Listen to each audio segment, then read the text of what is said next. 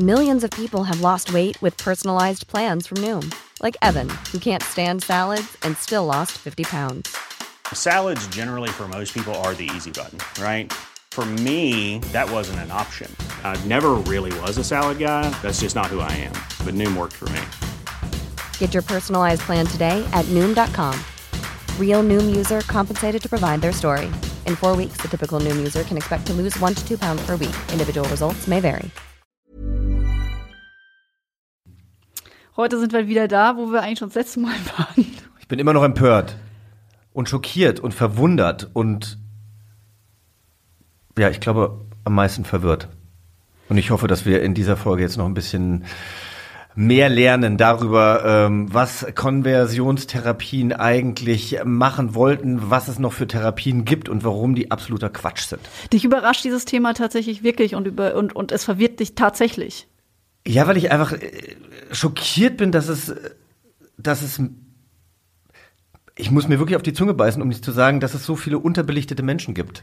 Ich, also ich will jetzt auch, ich will, ich, ich, ich will jetzt hier kein Hassprediger sein, aber ich, ähm, es macht für mich einfach keinen Sinn. Glaubst du an Gott? Ich glaube an irgendwas, aber ich glaube nicht an den einen Gott und vor allem glaube ich nicht, dass dieser eine Gott äh, uns Menschen bestraft. Und du bist auch nicht religiös erzogen. Nee, bin ich nicht. Das hilft. Also das hilft, um den größeren Überraschungseffekt zu haben. Denn ich habe ihn nicht. Yvonne und Berna. Der Podcast für alle. Mich wundert hier gar nichts mehr, aber trotzdem finde ich es total wichtig, dass wir uns heute wieder diesem Thema annehmen. Wir sind nämlich wieder bei den Konversionstherapien. Homo sein ist keine Krankheit, sondern total natürlich. Und an dieser Stelle möchte ich es nochmal sagen, arm, weil das heißt ja, ich glaube. Und das ist äh, an der Stelle genauso wichtig, weil der Glaube sehr im Mittelpunkt steht. Aber nochmal Rolle zurück. Alle, die diese erste Folge von uns zur Konversionstherapie, zur sogenannten, äh, nicht gehört haben. Die, die hören jetzt noch, auf die, zu hören. Nö, die hören jetzt auf und hören sich jetzt die Folge erstmal an. Weil vor dieser Folge kommt die vorherige Folge. Du kannst aber auch zusammenfassen, wenn du jetzt hier wieder unsere Zuhörer pleasen willst, bitte, bitte. Ja, wir wollen doch charmant sein. Bin wütend. Sag ihnen doch mal bitte, was der Ausgangspunkt für das Ganze hier ist. Warum wir jetzt darüber sprechen. Wir sprechen deswegen drüber, denn im Mai wurde im Bundestag ein Gesetz verabschiedet, auf das die LGBTIQ-Community besonders geschaut hat. Demnach dürfen homosexuelle oder transsexuelle Menschen nicht mehr mit einer sogenannten Konversionstherapie versucht werden, umgepolt zu werden. Ähm, bis zum Alter von 18 Jahren sind die Methoden zur Unterdrückung der sexuellen Orientierung komplett verboten. Strafen drohen allerdings auch, wenn die Betroffenen zwar volljährig sind, aber durch Zwang, Drohung oder Täuschung zu einer derartigen, in Anführungsstrichen, Therapie bewegt wurden. Ja, und äh, zurück geht das noch nicht ganz perfekte Gesetz, weil eigentlich würden sich sehr viele Leute noch eine Ausweitung wünschen. Also zum Beispiel die Grünen äh, plädieren dafür, das weiter auszuweiten oder der LSVD, der Lesben- und Schwulenverband, die fordern, dass dieses Gesetz sich nicht nur auf die 18-Jährigen bezieht oder bis 18-Jährigen. Aber es ist ja erstmal gut, dass es dieses Gesetz jetzt so in dieser Form überhaupt gibt. Und das geht zurück auf die Online-Petition von Lukas Ravrilak ich hoffe, ich habe seinen Namen jetzt richtig gesprochen, der startete im Juni 2018 auf change.org mit dem Hashtag Homo braucht keine Heilung. Diese Petition und sein Ziel war damals, vor allem Gesundheitsminister Jens Spahn davon zu überzeugen, dass ein Verbot von Konversionstherapien, von diesen sogenannten, nötig ist. Und der Herr Spahn, der ja selbst schwul ist, musste davon erst noch ähm, überzeugt werden, denn er war nicht äh, so ganz äh, happy damit, ein neues Gesetz da auf den Weg zu bringen. Äh, das hat Havrilak erzählt. Aber er hatte Erfolg mit dieser Petition. 108.000 Menschen haben sie unterstützt und das macht natürlich Lukas froh. Persönlich hat es mir gezeigt, dass Aktivismus was bringen kann.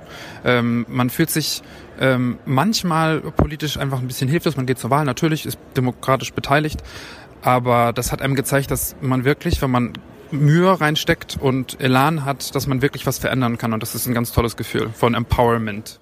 Ja, und Fili, du hast es gerade schon angesprochen, das Gesetz gefällt nicht allen. Die einen bemängeln nämlich, dass es nicht weit genug reicht und dass ähm, das Verbot viel weitreichender sein müsste. Ja, und andere, nämlich diejenigen, die aus religiösen Gründen ein schwieriges Verhältnis zur Homosexualität haben, geht das Gesetz natürlich zu weit. Die Evangelische Allianz gehört zum Kreis derer, die im Vorfeld auf das Gesetz einwirken wollten. Und einer ihrer Vertreter hat sich zu einem Interview von mir breitschlagen lassen. Also ich sage jetzt von mir, weil ich ja den Part hatte, da jemanden für uns und diese Sendung zu besorgen. Oh, ich wäre gerne dabei gewesen. Auf. Ich hatte leider keine Zeit. Ich hätte, ich wäre. ja. War gut, dass ich nicht dabei war, glaube ich. Ja, jedenfalls äh, war die Bedingung für das Interview unter anderem, dass wir es nicht schneiden und nicht bearbeiten und ähm, er es auch danach hören darf, ob er damit fein ist, was er da so gesagt hat und wie ich gefragt habe. Also das nochmal für alle, das waren die Ausgangsvoraussetzungen. Und der Mann heißt Uwe Heimowski. Er ist äh, selbst Buchautor, Erzieher und Theologe und er ist eben der Bundesbeauftragte Beauftragte der Deutschen Evangelischen Allianz. Und ich hatte mit ihm im Vorfeld zu dieser Folge ein Interview mit ihm geführt. Jetzt bin ich gespannt. Hallo, Herr Heimowski. Hallo, Frau Mutterer. Es ist wunderbar, dass Sie sich Zeit nehmen, unsere Fragen zu beantworten oder beziehungsweise mit uns ein Gespräch zu führen. Und Sie sagten mir im Vorfeld, dass Sie sich das immer ein bisschen genauer angucken und überlegen, ob Sie mitmachen. Warum denn? Weil ich leider erlebe, dass sehr häufig in Gesprächen die Meinung schon vorher feststeht. Also man hat eine Meinung für oder gegen ein bestimmtes Thema und wir als evangelische Allianz sind dann immer die Konservativen und für die einen eben das Feindbild und für die anderen steht schon fest, wo, also unsere Meinung steht halt einfach vorher fest und dann werden dann Ausschnitte gesucht, die dann die Meinung bestätigen. Ähm, es gibt Leute, die haben das Gefühl, wir sind homophob und dann werden halt Zusammenhänge gesucht, wo man das irgendwie belegen kann, zum Beispiel. Und das macht es wirklich schwierig. Okay, und homophob sind Sie nicht, weil es ist ja so, mein Moderationskollege, der Jochen, der hat einen Freund, ich habe eine Freundin. Und würden Sie uns da in die Kategorie ähm, Sünder und Sünderin äh, einsortieren? Also fangen wir mal langsam der Reihe nach an. Okay. Gute Freunde, die haben vor kurzem geheiratet, zwei Männer, denen habe ich mit Herzen, von ganzem Herzen zu ihrer Hochzeit gratuliert. Ich habe einen in der näheren Verwandtschaft jemand, der ist schwul und den habe ich total gerne, der ist total netter Kerl. Äh, ich habe eine Reihe von Freunden, die sind lesbisch oder schwul. Also ich würde mich wirklich nicht als homophob bezeichnen, weder im Sinne von, dass ich was gegen Lesben und Schwulen hätte, noch im Sinne von, dass ich Angst davor hätte, ich wäre selber irgendwie schwul und meide deswegen den Kontakt. Also kann ich nicht von mir behaupten. Äh, insofern würde ich sagen, nein, ich bin nicht homophob. Jetzt sprechen Sie mal das Thema Sünde an und da geht es nicht mehr um die Frage, wer bin ich und was ist meine persönliche Meinung, was denkt Uwe Heimowski, sondern die Frage ist, wenn eine Kirche, die ein bestimmtes moralisches Verhalten irgendwie beurteilt oder so, darf sie das oder darf sie das nicht? Da sind wir bei der Frage der Religionsfreiheit.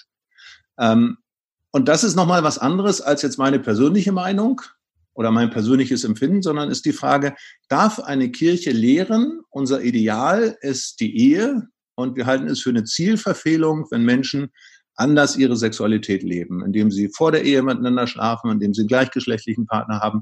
Darf eine Kirche das oder wird es verboten? Das ist die Frage, um die es dabei geht. Sie sprechen jetzt gerade schon viele Punkte an, aber vielleicht ist es auch nochmal, um allen hier klar zu machen, die uns zuhören, wer sie denn eigentlich sind. Es gibt ja immer wieder, ist die Rede im Zusammenhang von diesen sogenannten Konversionstherapien, vom Deutschen Institut für Jugend und Gesellschaft, vom Weißen Kreuz.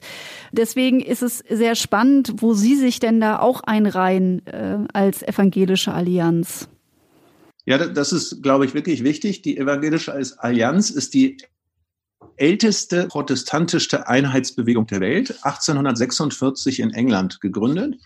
Sie ist eine Basisbewegung, ein Geschwisterbund. Das heißt, zur Allianz kann man sich zugehörig fühlen und kann zur evangelisch-lutherischen Kirche gehören. Man kann Baptist sein, man kann Methodist sein. Es ist also sehr unterschiedlich, sehr heterogen. Und es gibt in diesen Kreisen wenn man das mal dieses Heterogene nimmt, da gibt es Gemeinden, die, für die ist es zum Beispiel, die sagen, also eine Frau darf nicht predigen. Es gibt andere, für die ist es selbstverständlich, dass Frauen predigen. Und ähnlich ist es auch im Umgang mit den Fragen der Homosexualität. Es gibt Gemeinden, die sind sehr bibeltreu, sehr der Allianz zugewandt, sagen aber, wir würden sagen, es ist überhaupt kein Problem, dass wir auch Lesben und Schwule trauen. Es gibt andere Gemeinden, die sagen, das würden wir nicht tun. Und was uns aber verbindet, ist, dass wir gemeinsam an Jesus Christus glauben, dass wir gemeinsam die Bibel lesen, dass wir gemeinsam unterwegs sind. Und auf dieser, zu dieser Basisbewegung der Evangelischen Allianz gehören auch einige Werke. Also Werke brauchen ja eine Art Dachverband und das kann die Evangelische Allianz sein. Und zu unseren Werken gehört zum Beispiel äh, das Weiße Kreuz. Das Weiße Kreuz ist ein, ein Verband, der ist entstanden, zu, um Sexualpädagogik und Sexualseelsorge anzubieten. Und die begleiten Menschen in verschiedenen Notsituationen. Man kann sich an sie wenden und kann sagen, hey, ich brauche Hilfe, ich brauche Unterstützung. Was das Weiße Kreuz nicht anbietet, sind Konversionstherapien. Das ist leider etwas, was immer behauptet wird. Also jemand, der zum Weißen Kreuz geht und sagt, ich bin schwul und ich möchte gerne, dass ihr mich therapiert, dass ich heterosexuell bin, dem würde das Weiße Kreuz definitiv sagen, es geht nicht, das funktioniert nicht, so geht das nicht. Wenn derjenige kommt und sagt, ich habe ein riesen Dilemma, ich weiß nicht, wer ich bin, ich weiß nicht, ob ich schwul bin, ob ich, ob ich vielleicht doch hetero bin, ich, ich bin völlig verwirrt und durcheinander und irgendwie habe ich das Gefühl, ich komme nicht bei mir an, den würde das Weiße Kreuz begleiten. Das, äh, Sie sprechen einen spannenden Punkt an, warum denn jemand auch äh, kommt und überhaupt das Problem so hat, dass er scheinbar nicht normal ist oder wieder natürlich, was er durchaus äh, im biblischen seinen Ursprung hat. Ähm, bevor wir aber darauf eingehen, würde ich erstmal noch mal auf die Rolle ähm, ihrer Organisation äh, zurückkommen. Es ist ja auch so, dass sie durchaus ähm, einiges getan haben. Wir haben ja dieses neue Gesetz, das im Mai 2020 verabschiedet wurde. Und äh, 2019 haben sie, glaube ich, auch schon sehr intensiv ähm, versucht, dieses äh, Gesetz auch in dieser Art und Weise zu verhindern. Darf ich ganz kurz ja, wenn, trotz wenn, direkt dazu antworten? Genau, weil Sie gerade sagten, wir haben versucht, das Gesetz zu verhindern. Das ist einfach nicht wahr. Wir haben, als der Gesetzentwurf kam, haben wir eine Stellungnahme an den Gesundheitsminister und an den Gesundheitsausschuss und an die Sachverständigen der Magnus Hirschfeld Stiftung geschickt, in der wir eindeutig geschrieben haben, jede Form von Konversionstherapien, die Menschen zwingt oder die sie äh, in irgendeiner Weise, also sowas wie, wie Globuli-Therapie, wie Dämonenaustreibung, wie wie diese ganze Frage von Elektroschocks. Also, dass diese Scharlatanerie verboten wird, da sind wir vollkommen dafür. Nur sollte man bitte nicht Menschen kriminalisieren, die mit Menschen auf dem Weg sind, die etwas anderes wollen, als sich von, ähm, ähm, sagen wir mal, ähm, nee, sagen wir es noch anders, Menschen muss man doch auch begleiten dürfen, die mit ihrer Identität hadern. Das war das, was wir wollten. Aber warum hadern Sie denn? Also das würde ich schon noch mal gerne wissen, weil ich das einen ganz entscheidenden Punkt finde bei der ganzen Sache, über die wir reden. Also es ist ja wissenschaftlich bewiesen, Homosexualität ist keine Krankheit und kann auch nicht langfristig therapiert werden. Ähm, das Einzige, was gemacht wird in Therapien, ist ja eher, dass man versucht, da vielleicht, ähm, ähm, also für mich wäre eher der Ansatz, dass man jemandem ein friedvolles Gefühl äh, gibt. Aber das, was was ja getan wird und was ja auch das Problem wird für viele Menschen ist, dass sie eher unter Ausgrenzung leiden und eigentlich das Gefühl haben, ich gehöre jetzt einfach gar nicht mehr richtig dazu und ich bin falsch, so wie ich bin. Ist das denn mit, mit dem Grundsatz auch, mit dem Christlichen eigentlich vereinbar? Nein, natürlich ist es nicht vereinbar, dass ich Menschen ausgrenze. Aber ich sage Ihnen mal einen Fall jetzt aus meiner Praxis als Seelsorger. Ich war 15 Jahre lang Pastor. Da kommt eine Frau zu mir und sagt, äh, Uwe, ich habe folgende Situation. Ich bin, also, also natürlich mit ein bisschen Anlauf, ja, aber im Kern zusammengefasst. Ich bin mit sieben Jahren vergewaltigt worden und das ging weiter, bis ich 16 war. Und ich bin so massiv und brutal von Männern verletzt worden, dass ich dann später, als eine Freundin mich getröstet hat und mich in den Arm genommen hat, habe ich mit ihr eine Beziehung angefangen. Und ich habe über all die Jahre gemerkt, eigentlich bin ich nicht lesbisch, aber ich habe hier Wärme gefunden und ich habe Angst vor Männern. Und ich würde das jetzt gerne aufarbeiten, weil ich glaube, eigentlich bin ich heterosexuell, aber ich bin so tief verletzt. Was empfiehlst du mir? Das ist ein Fall, da geht es nicht um die Frage zu sagen, diese Frau ist lesbisch und wir therapieren oder konvertieren jetzt ihre, Lesbe, ihre, ihre Homosexualität in Heterosexualität, sondern da ist eine ganz andere Frage dahinter. Da ist eine Frage nach, wer bin ich, wo bin ich verletzt worden? Und unsere große Sorge ist, dass ich jetzt Menschen wie diese Frau, und ich kann Ihnen viele, viele Beispiele nehmen, nicht mehr begleiten darf, sondern als Therapeut, als Seelsorger kriminalisiert werde, wenn ich solchen Menschen beistehen will. Und das ist unsere Sorge an dem Gesetz. Ja, da hat ja die Frau auch ein Trauma von der Vergewaltigung. Ähm, das, das, der Punkt ist natürlich äh, zweifelsohne, dass, dass man sich, nachdem man von einem Mann vergewaltigt wurde, ähm, sicherlich ähm, in einem psychologischen Ausnahmezustand äh, äh, aufhält. Ich glaube, das ist außer Frage. Es geht ja nur darum, inwieweit man wirklich eingreift in das Sein eines Menschen und ob das überhaupt uns zusteht, auch da im menschlichen Richter und Richterin zu sein.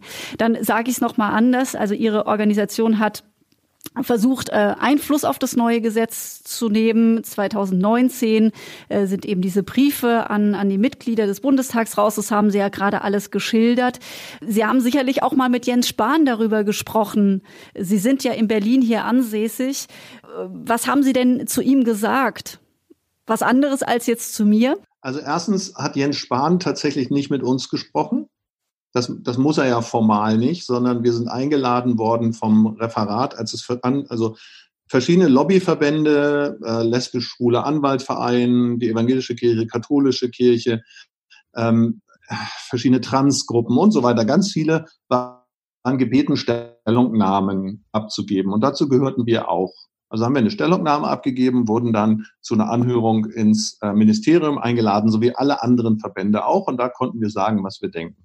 Jens Spahn hat sehr bewusst nicht den Kontakt zu uns besucht, besucht. Das sage ich auch wirklich sehr bewusst, weil es ihm wichtig war, dass er jetzt nicht irgendwie in den Verdacht kommt, er würde irgendwie mit Evangelikalen hier das Gesetz äh, hinter der Tür irgendwie verhandeln oder so, sondern wir waren in dem ganz normalen Prozess wie andere Lobbygruppen auch. Äh, wenn ich Jens Spahn jetzt aber direkt gesehen hätte, ich hätte ihm natürlich das Gleiche gesagt wie Ihnen auch. Mhm. Wann immer ich mit Abgeordneten geredet habe, mit Leuten aus dem Gesundheitsausschuss, mit verschiedenen anderen, ich sage ja immer das Gleiche. Also das versuchen wir zumindest hinzukriegen, zu sagen. Wissen Sie, und das, da sage ich dem einen oder anderen extrem äh, äh, frommen, der tatsächlich meint, dass, dass Schwule und Lesben krank sind. Nee, Leute, Leute, da müsst ihr eure Meinung ändern. Aber ich werde genauso auch darauf hinweisen, dass es nicht sein kann, dass wir Menschen, die in einer Notsituation sind, äh, an ihrer sexuellen Identität leiden, wie die Frau, die ich gerade beschrieben habe, die können wir nicht alleine lassen müssen. Das kann es nicht sein. Da haben Sie natürlich ein Extrembeispiel jetzt auch genannt, aber wir haben ja auch oft den Fall, dass in, in, in Familien das Thema äh, ja als Teenager aufkommt oder eine Frau sich fragt, ob sie denn vielleicht sich auch zu einer guten Freundin hingezogen fühlt oder wie würden Sie denn da zum Beispiel umgehen? Ich habe gelesen, Sie haben auch fünf Kinder und wie würden Sie damit umgehen, wenn da eines Ihrer Kids zu Ihnen käme äh, und sagt, ey Papa, ich habe das Gefühl, ich bin verliebt in meine beste Freundin oder in den besten Freund. Ähm, ich möchte noch mal kurz was zum Thema Extrembeispiele nehmen. Also bei der Magnus Hirschfeld Stiftung in der ganzen Kommission hat es zwei Menschen gegeben, die ihre Lebensgeschichte berichtet haben, die von Konversionstherapien berichtet haben. Das waren zwei Extrembeispiele. Es gab nur diese beiden. Also da die ganze Kommission und der Bundestag und auch der wissenschaftliche Dienst, alle, die dazu gearbeitet haben, keine, keine validierten Studien quer, als Querschnitt äh, geliefert hat, sondern sich auf Extrembeispiele bezogen hat, glaube ich, muss man auch die Extrembeispiele von der anderen Seite hören. Na, wobei, wobei, da wurde ja schon. Zu der, Eltern, zu der Elterngeschichte. Ja. Also meine Kinder, ich sag mal, wenn ich eine Aufgabe habe als Eltern, dann ist es ja wohl meine Kinder zu lieben. Das heißt, wenn eins meiner Kinder bisher zu mir gekommen ist und mir gesagt hat, dass es sich verliebt hat, dann habe ich gefragt, oh, wie geht's und was, ja, ich würde genauso mit meiner lesbischen Tochter reden, wie ich mit meinem heterosexuellen Sohn reden würde oder andersrum. Ist doch klar, ich habe erstmal mein Kind lieb. Dann würde ich fragen, wie geht's und wie kommt's und was ist da geschehen? Also, das wäre zumindest das, was ich im Idealfall von mir und meiner Frau erwarte im Umgang mit unseren Kindern.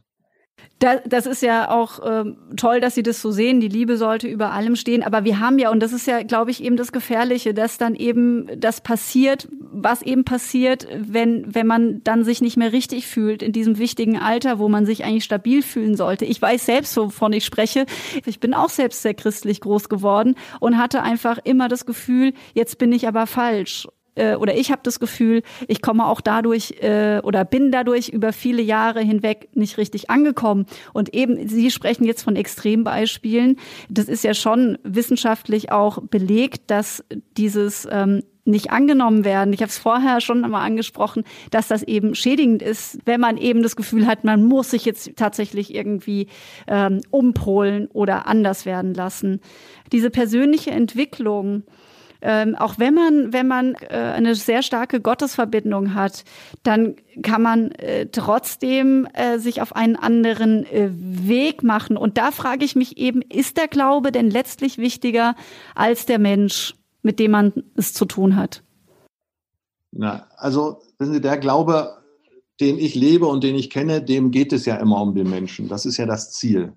Äh, und auch das Ziel unserer Intervention, wenn wir zu so einem Gesetz uns äußern, dann ist nicht das Ziel zu sagen, wir wollen jetzt hier unsere bestimmte Meinung durchsetzen, sondern wir wollen, dass bestimmte Menschen in einer Lebenssituation nicht ausgegrenzt werden. Zu Ihrer Erfahrung kann ich nur sagen, natürlich gibt es die und es tut mir auch sehr leid. Der Vorsitzende der Deutschen Evangelischen Allianz, Jürgen Wehrt, das ist war also sozusagen zwei zwei Generationen schon. Also vor zehn Jahren hat er eine Erklärung abgegeben und hat sich entschuldigt bei Lesben und Schwulen äh, für das, was sie in Gemeinden erleben mussten. Also, dass das passiert, das ist überhaupt gar keine Frage. Das, und das ist tragisch, ja, dass Menschen in sich etwas entdecken und einfach, weil sie so sind, wie sie sind, deswegen verachtet werden. Das kann ja nur wirklich nicht Gottes Idee sein. Die andere Seite ist die, es gibt gerade ja auch im Teenageralter Phasen, wo man sich in Mann verliebt oder doch überlegt, bin ich vielleicht doch lesbisch oder wie ist das? Das ist doch normal. Das sind ja ganz normale Prozesse. Sexualität ist fluide. Und ich denke, dass es dazu gehört, dass ich darüber auch mit meinen Kindern spreche und auch frage, bist du dir sicher, ist das so? Ähm, aber nicht aus einer ablehnenden Haltung. Und Glaube sollte meiner Meinung nach einen Menschen grundsätzlich nicht ausschließen, es sollte ihn einschließen. Wenn ich aber merke, dass ein Verhalten einfach nicht, nicht da ist, nicht passt, dass da was nicht stimmig ist, dann muss ich auch die Chance haben, diesen Menschen zu begleiten. Das ist unser Anliegen. Welchen Dialog würden Sie sich denn wünschen? Der Dialog wäre, dass ich, dass ich verschiedene Lebenserfahrungen hören kann. Ich sage Ihnen mal ein Beispiel aus meinem guten Freundeskreis.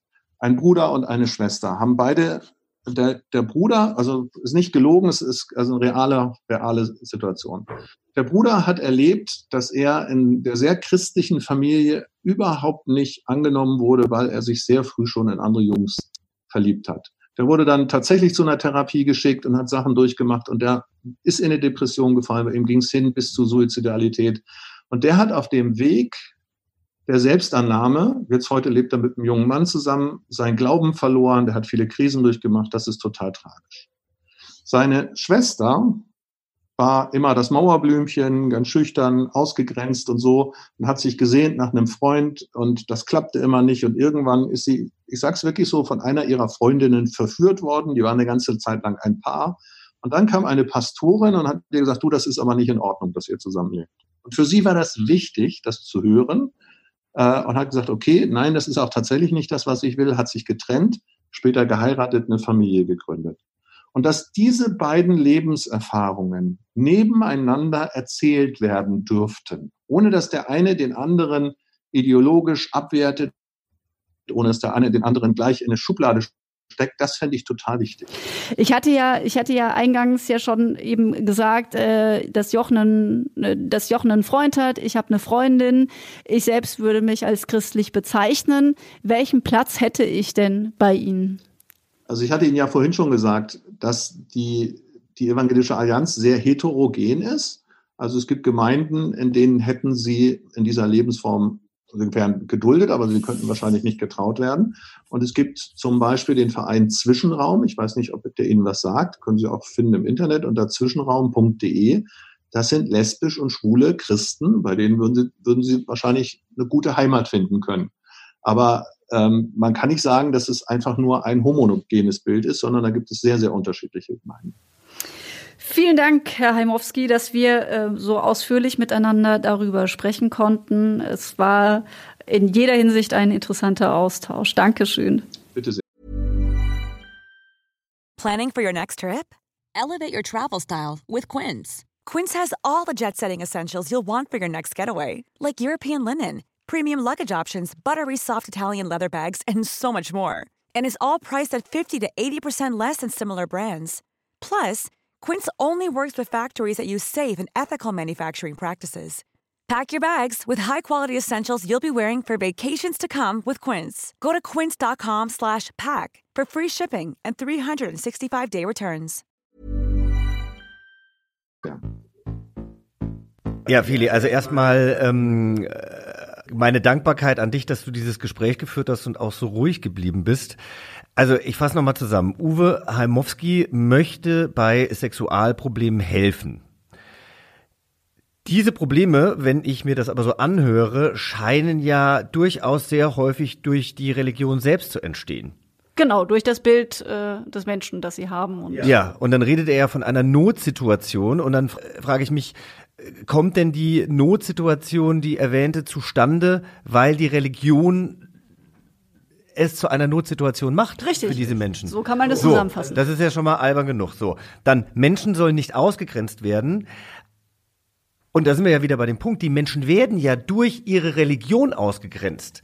Irgendjemand gibt ihnen ja das Gefühl, nicht richtig zu sein. Wenn sie damit aufwachsen würden, dass Homosexualität was Normales ist, dann würden sie sich ja nicht schlecht fühlen. Also das Verhalten ist ja einfach irgendwie er hat gesagt, das Verhalten sei nicht stimmig, ja, aber wer bestimmt denn, dass das schwule oder lesbische Verhalten nicht stimmig ist? Und dann frage ich mich, ob er einem Mann, der nicht weiß, ob er schwul oder hetero äh, ist, gegebenenfalls auch zum Schwulsein rät, weil der Mann als schwuler Mann glücklicher wäre als ein heterosexueller Mann. Also die Frage ist doch, warum hat man das Problem mit seiner sexuellen Identität? Woher kommt das? Und dann muss ich auch noch sagen, als es dann ähm, nach, um seine Kinder ging, ja, und er dann sagte, da würden meine Frau und ich uns fragen, was ist da geschehen? Ja, was ist da geschehen? Ich bin schwul oder lesbisch geboren worden, verdammt nochmal. Nix ist da geschehen. Ich bin nicht vergewaltigt worden. Ich habe kein Trauma. Ich mag einfach Männer. Boah, das macht mich so rasend, ganz ehrlich. Was ich mich allerdings wirklich frage, auch noch, ich frage so viele Fragen, äh, weil er ja äh, dann auch sagte, wenn jetzt eine Frau zu ihm kommt und ähm, ja sagt, ah, ich bin in einer lesbischen Beziehung, ich fühle mich aber eigentlich gar nicht lesbisch. Warum darf er der nicht mehr helfen? Weil ich denken würde, wenn die jetzt zu einer Psychologin oder zu einem Psychologen geht, dann äh, könnte man doch trotz dieses Gesetzes trotzdem darüber sprechen. Also es kann ja auch tatsächlich sein, dass man sich auf einmal in einer homosexuellen Lebensgemeinschaft äh, wiederfindet, aber gar nicht weiß, ob das das Richtige für einen ist, weil man vielleicht doch hetero ist. Das kann ja auch sein. Richtig, also darüber darf man ja auch gerne für sich diskutieren, wenn man auf der Suche nach einer Antwort auf sich selbst ist. Aber die ja, Antwort, eben. Das die darf hier, man noch. Ja, genau. Die ganzen Fragen. Also du hast ja schon viele äh, Dinge hier wie ich finde, sehr passend zusammengefasst, wie ich mich auch fühle und gefühlt habe, als ich dieses Gespräch geführt habe. Es war ja nicht ergebnisoffen. Wenn man mit jemandem spricht, der, der an was glaubt, dann glaubt er eben daran. Und nicht ohne Grund heißt es eben auch Glauben. Mhm. So, Punkt. Das zum Ersten. Zur Identitätsfrage, das ist ein Teufelskreislauf. Also ich glaube, dass es wieder natürlich ist, dann wird es eben, ähm, dann, dann, dann gibt's da gar keine andere Variante. Dann hat man da halt, ähm, dann ist man falsch. Also dann ist es mit diesem sündhaften jetzt wieder verbunden aus dem Christlichen kommend, dann bist du eben, wenn du nicht Mann und Frau bist und nicht innerhalb der Ehe Kinder zeugst und dort deinen Sex hast, bist du ein Sünder und eine Sünderin. So, Punkt aus. Und deswegen ist das alles, was sich drumherum bewegt und was wir wissen, dass der Mensch so viel mehr ist als von Adam und Eva in diese Welt gekommen, ne?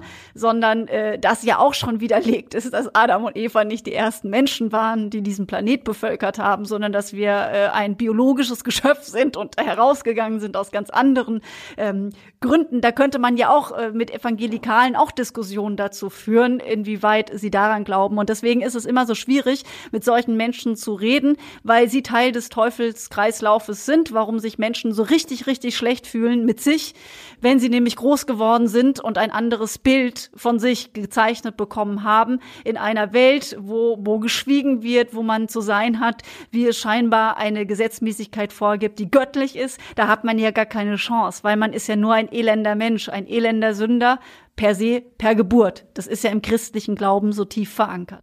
Ja.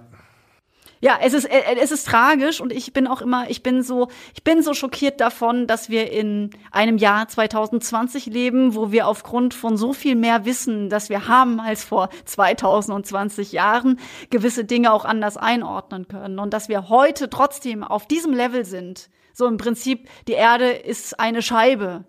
Das ist einfach ganz, ganz fürchterlich und ich finde, die ja eben durch diesen christlichen Hintergrund da vielleicht an Stellen noch mehr Verständnis vielleicht hat, also Verständnis in Anführungsstrichen. Mich überrascht es eben nicht und ich kenne viele Argumentationen, die in diese Richtung gehen.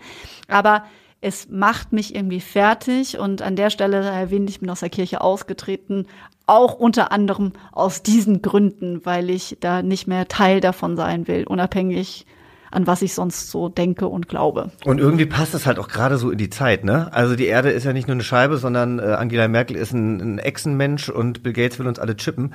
Ja, es passt so ein bisschen in die Verschwörungstheorien. Oh. Es ist nur, dass es eben nicht religiös aufgeladen ist und bei Verschwörungstheorien es ja auch kein Heilsversprechen hinten dran gibt.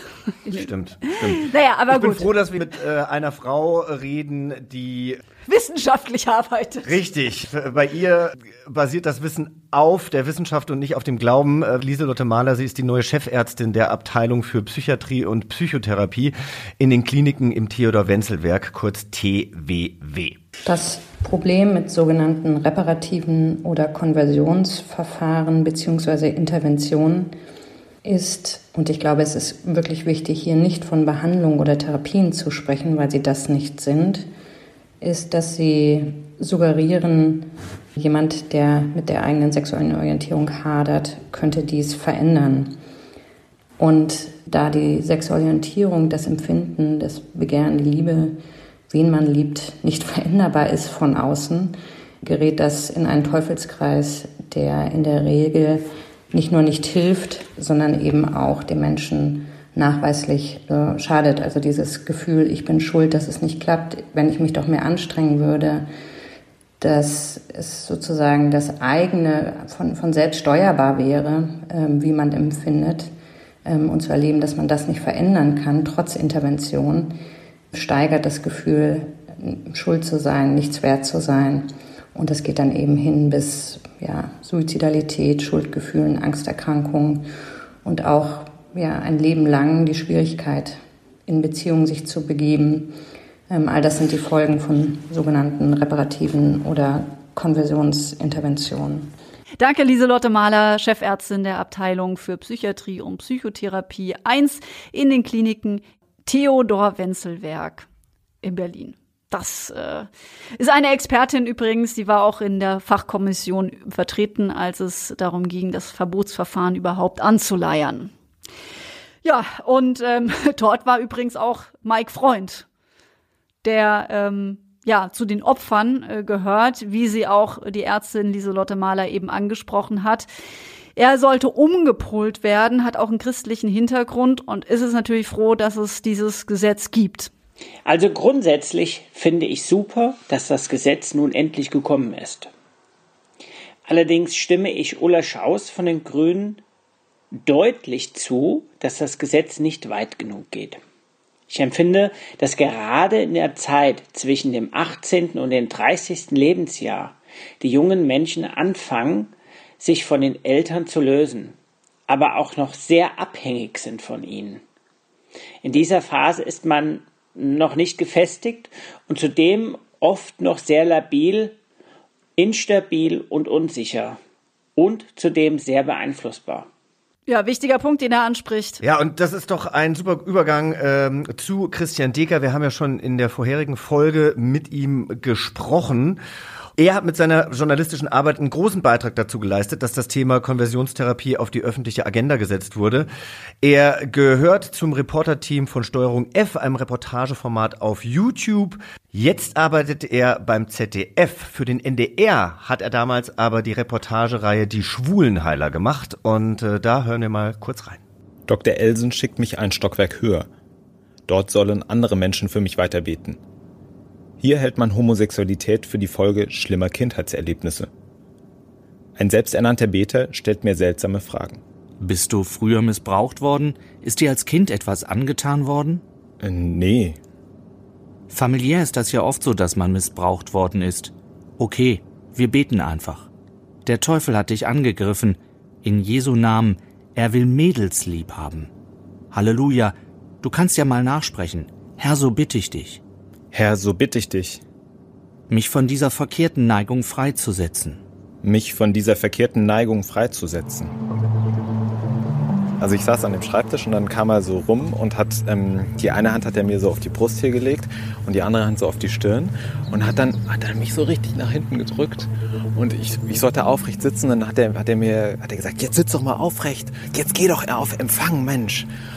Und dann ähm, und dann und dann hat er gebetet und hat so sinngemäß so Sachen gesagt wie, Herr, ich bitte dich, reinige diesen Körper, mach ihn frei, äh, lass den Teufel nicht wieder Einzug halten.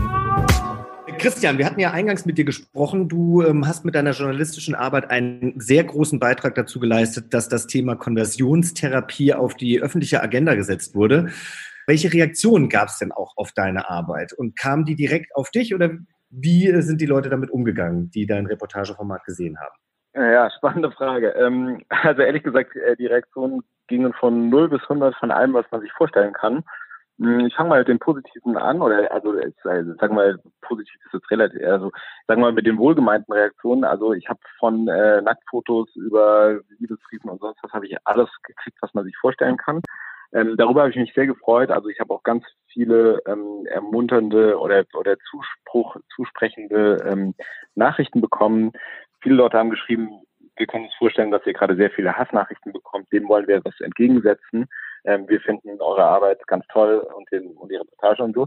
Darüber haben wir uns natürlich ähm, total gefreut, ähm, weil es diese Hassnachrichten, äh, wenn ich es mal so nennen darf, äh, tatsächlich auch relativ viel gab.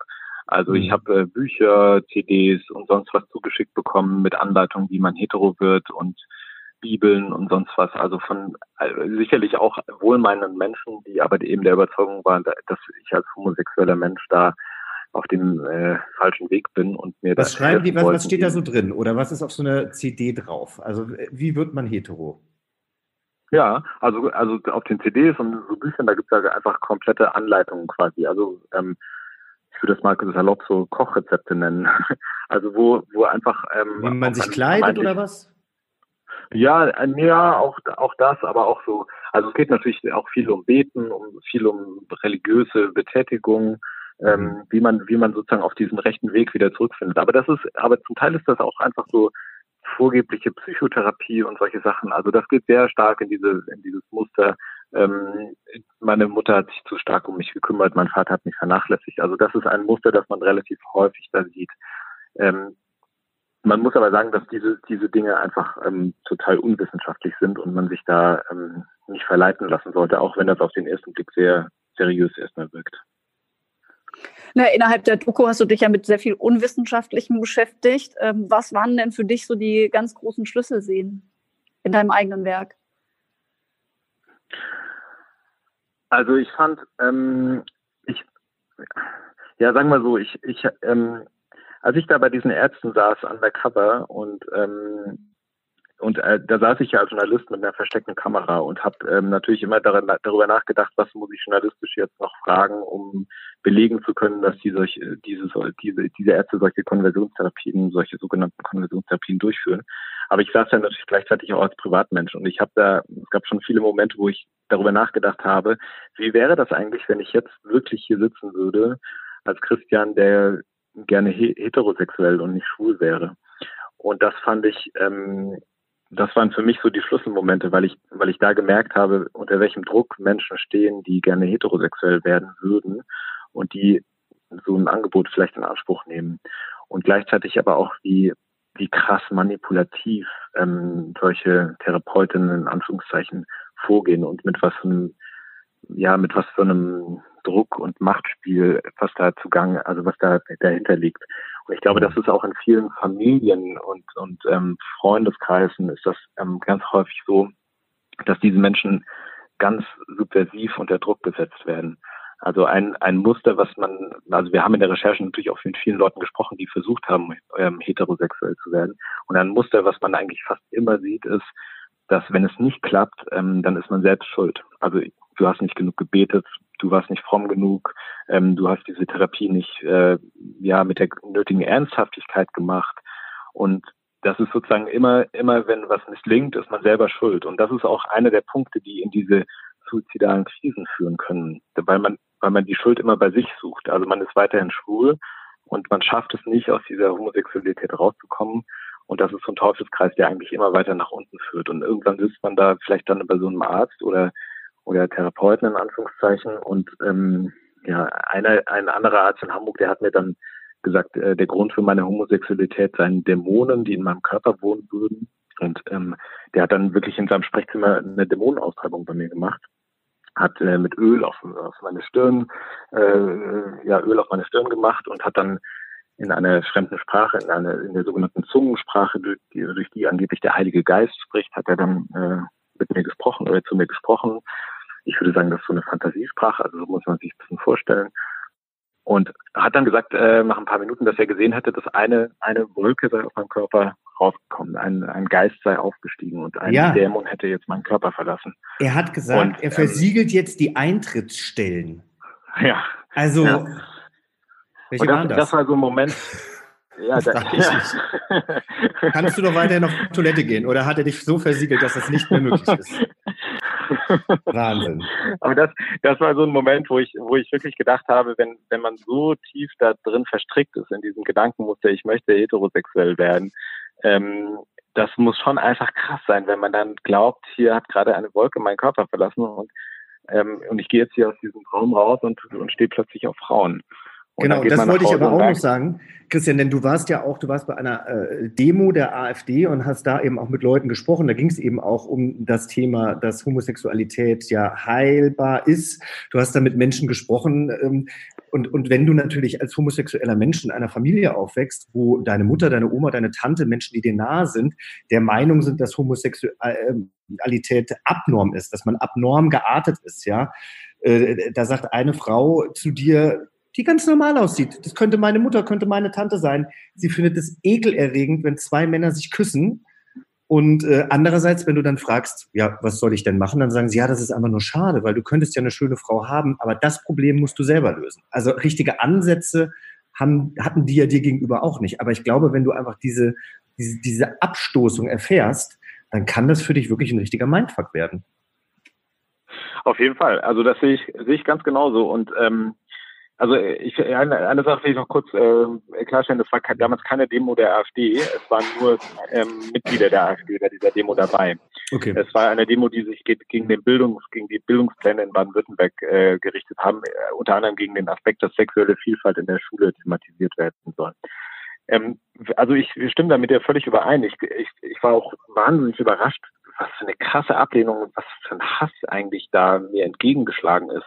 Und ich meine, das haben die Leute ja auch total unverfroren in der, in der ARD-Kamera gesagt. Also die hatten ja null Problem mit, ähm, zu ihrer krassen Meinung zu stehen. Das hat mich schon überrascht und da, ähm, ich glaube auch, wenn du sowas in einem familiären oder in einem Freundesumfeld erfährst, ähm, so eine Ablehnung und so eine krasse Haltung, ähm, da, da kann man sich echt nur schwer gegen wehren. Da kannst du dich eigentlich nur befreien, indem du mit, mit den Leuten brichst und, und den Kontakt abbrichst letztlich.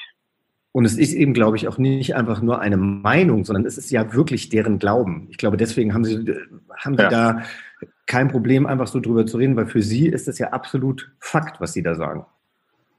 Ja, absolut. Genauso ist es ja. Also wir haben jetzt zwar dieses Gesetz, aber zum Beispiel Ole Strauß von den Grünen oder der LSVD, also der Lesben- und Schwulenverband, sagen, Mensch, das ist noch unzureichend. Wie ordnest du denn das ein? Also ich glaube, man muss, die, man muss auf jeden Fall sagen, das Gesetz hat Lücken. Also ähm, das Verbot äh, von sogenannten Konversionstherapien bezieht sich im Wesentlichen auf Minderjährige, weil es nämlich so ist, dass bei ähm, Erwachsenen diese Therapien weiterhin erlaubt sind, jedenfalls dann, wenn die Erwachsenen eingewilligt haben in so eine Therapie, in so eine vermeintliche Therapie und ähm, dabei keinem äh, Willensmangel unterlegen sind. Und ähm, deshalb ist es ziemlich schwierig bei Erwachsenen, das ähm, im Zweifel dann äh, zu ahnden, sowas. Ähm, ein, zweiter, ein zweiter Punkt ist, dass ähm, sich das Verbot nur auf die Therapeutinnen und so weiter bezieht und nicht auf die Eltern. Das heißt, ähm, Eltern, die ihre Kinder dorthin schicken, haben keinerlei Sanktionen zu befürchten. Ähm, das sind so eine der beiden, äh, also gibt noch ein paar Punkte mehr, aber das sind so die aus meiner Sicht die Hauptpunkte, woran das Gesetz im Moment noch ein bisschen leidet. Ähm, das kann man auf jeden Fall kritisieren. Ähm, ich finde die Kritik auch richtig. Ähm, Bundesgesundheitsminister Spahn sagt, ähm, ihm sei wichtig gewesen, ein Gesetz überhaupt mal auf den Weg zu bringen, das äh, verfassungsgemäß ist, das bei einer gerichtlichen Kontrolle durch das Bundesverfassungsgericht ähm, äh, nicht gleich wieder einkassiert wird, weil es nämlich so ist, dass in Deutschland die allgemeine Handlungsfreiheit, also die, das, ja, die Persönlichkeitsrechte ähm, am Ende so ähm, stark überwiegen, dass man sich eben auch selbst gefährden darf. Ähm, und ähm, Spahn sagt, er habe Angst, dass das Bundesverfassungsgericht sagen wird, ein absolutes Verbot auch bei Erwachsenen würde eine gerichtlichen Kontrolle am Ende nicht standhalten. Und deshalb sei es ihm wichtig, jetzt erstmal ein rechtssicheres Gesetz ähm, zu haben. Und dann könne man ja immer noch mal ähm, drauflegen und sozusagen das, das zu verschärfen. Und ich muss, also ich persönlich ähm, kann diese diese Haltung total nachvollziehen. Ähm, ich finde ähm, also eigentlich auch äh, ganz gut zu sagen, wir wollen jetzt erstmal das Gesetz haben, so dass es ähm, der der Kontrolle standhält und ähm, dann eventuell später nochmal nachlegen. Ich persönlich muss aber sagen, ich glaube, dieses Gesetz wird sowieso ganz wenige Fälle produzieren, die zur Anzeige kommen.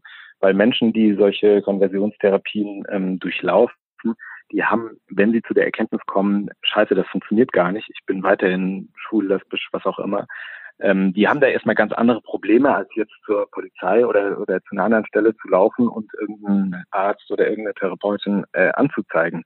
Die sind sehr stark mit sich selbst beschäftigt und ich glaube, in den meisten Fällen ja, dauert diese Beschäftigung Jahre, zumindest so lange, bis eine, bis ähm, so eine Tat dann auch ohnehin verjährt ist. Deshalb ist meine Prognose, es wird kaum Fälle geben, wo Anzeigen stattfinden, es wird äh, kaum Sanktionen geben. Das Wichtige aus meiner Sicht ist aber, dass der Gesetzgeber gesagt hat, nein, wir wollen sowas nicht. Und äh, wir verabschieden das Gesetz in erster Linie als gesellschaftliches Symbol und auch als ähm, Signal an, an Kreise, die, die so eine Heilung von, von Homosexualität befürworten. Deshalb ähm, habe ich so ein bisschen gemischte Gefühle bei dem Gesetz, aber in der Summe glaube ich, dass es richtig und gut ist, so wie das jetzt erstmal verabschiedet wurde. Ein Argument ist ja auch immer die religiöse Überzeugung, ja, also ein sehr starres Weltbild dann der Menschen. Das hat uns eben auch Uwe Heimowski von der Evangelischen Allianz bestätigt. Meinst du denn, das Gesetz kann wirklich gegen so etwas wie Glauben wirken? Ja, das ist ganz viel, ist ganz schwer zu beurteilen, weil insbesondere im evangelikalen Bereich der Glaube ja ähm, so eine große Rolle spielt und ähm, ja und äh, ja am Ende auch so ein, so ein Wahrheitsgehalt hat, dass man da glaube ich auch mit dem Gesetz am Ende in vielen Fällen nicht beikommt. Ähm, aber am Ende leben wir in einem demokratischen Rechtsstaat und das, ähm, das schärfste Schwert, das der demokratische Rechtsstaat hat, ist nun mal ein gesetzliches Verbot. Ähm, deshalb also ich sage mal, wer ein gesetzliches Verbot bewusst übertritt, ähm, den wird, wird man auch durch noch so hohe Sanktionen im Zweifel nicht davon abhalten können. Deshalb äh, glaube ich, dass an der Stelle das Gesetz vielleicht nicht die volle Wirkung entfaltet, also vor allem solche äh, Fälle weiterhin nicht verhindern wird, aber trotzdem ist es einfach ein ganz wichtiges äh, Symbol und Signal. Ja, danke Christian für deine Zeit und äh, das Teilhaben lassen an deinem geballten Wissen. Ja, und äh, Sehr gerne, danke euch. Ich kann es nur noch mal sagen, ich kann es äh, allen äh, Hörern und Hörerinnen noch mal ans Herz legen, sich äh, die Schwulenheiler anzugucken. Äh, Teil 1 und Teil 2 findet man auf jeden Fall im Netz, wenn man es googelt. Zusammen mit deinem Namen, Christian Decker. Vielen Dank. Und natürlich bei uns in Informationen. Tschüss, danke dir. Tschüss. Tschüss. Danke euch. Tschüss. Ja, ich bin ehrlich gesagt sehr stolz, dass wir mit so vielen unterschiedlichen Leuten hier äh, sprechen konnten, um dieses Thema auch so breit wie möglich abzubilden. Und abschließend kann man, glaube ich, sagen, ja, vieles fängt versteckter, fängt in Familien und fängt einfach im kleinen Kreis an. Ja, und Umpolungsversuche gibt es wahrscheinlich schon so lange, wie es äh, Normen zum Sexualleben gibt. In anderen Ländern werden zum Beispiel auch lesbische Frauen vergewaltigt, um wieder hetero zu werden. Ein ganz, ganz grässlicher Vorgang. Ein Fall für die Menschenrechte. Ja, die Frage ist ja, müssen nicht erst Religionen abgeschafft werden, damit sich das Menschenbild wirklich verändern kann? Hm, das wird wahrscheinlich nicht passieren. Die Wissenschaft sagt aber ganz klar, es gibt keinen Grund, Homosexualität zu therapieren. Sie ist natürlich, sie ist keine Krankheit.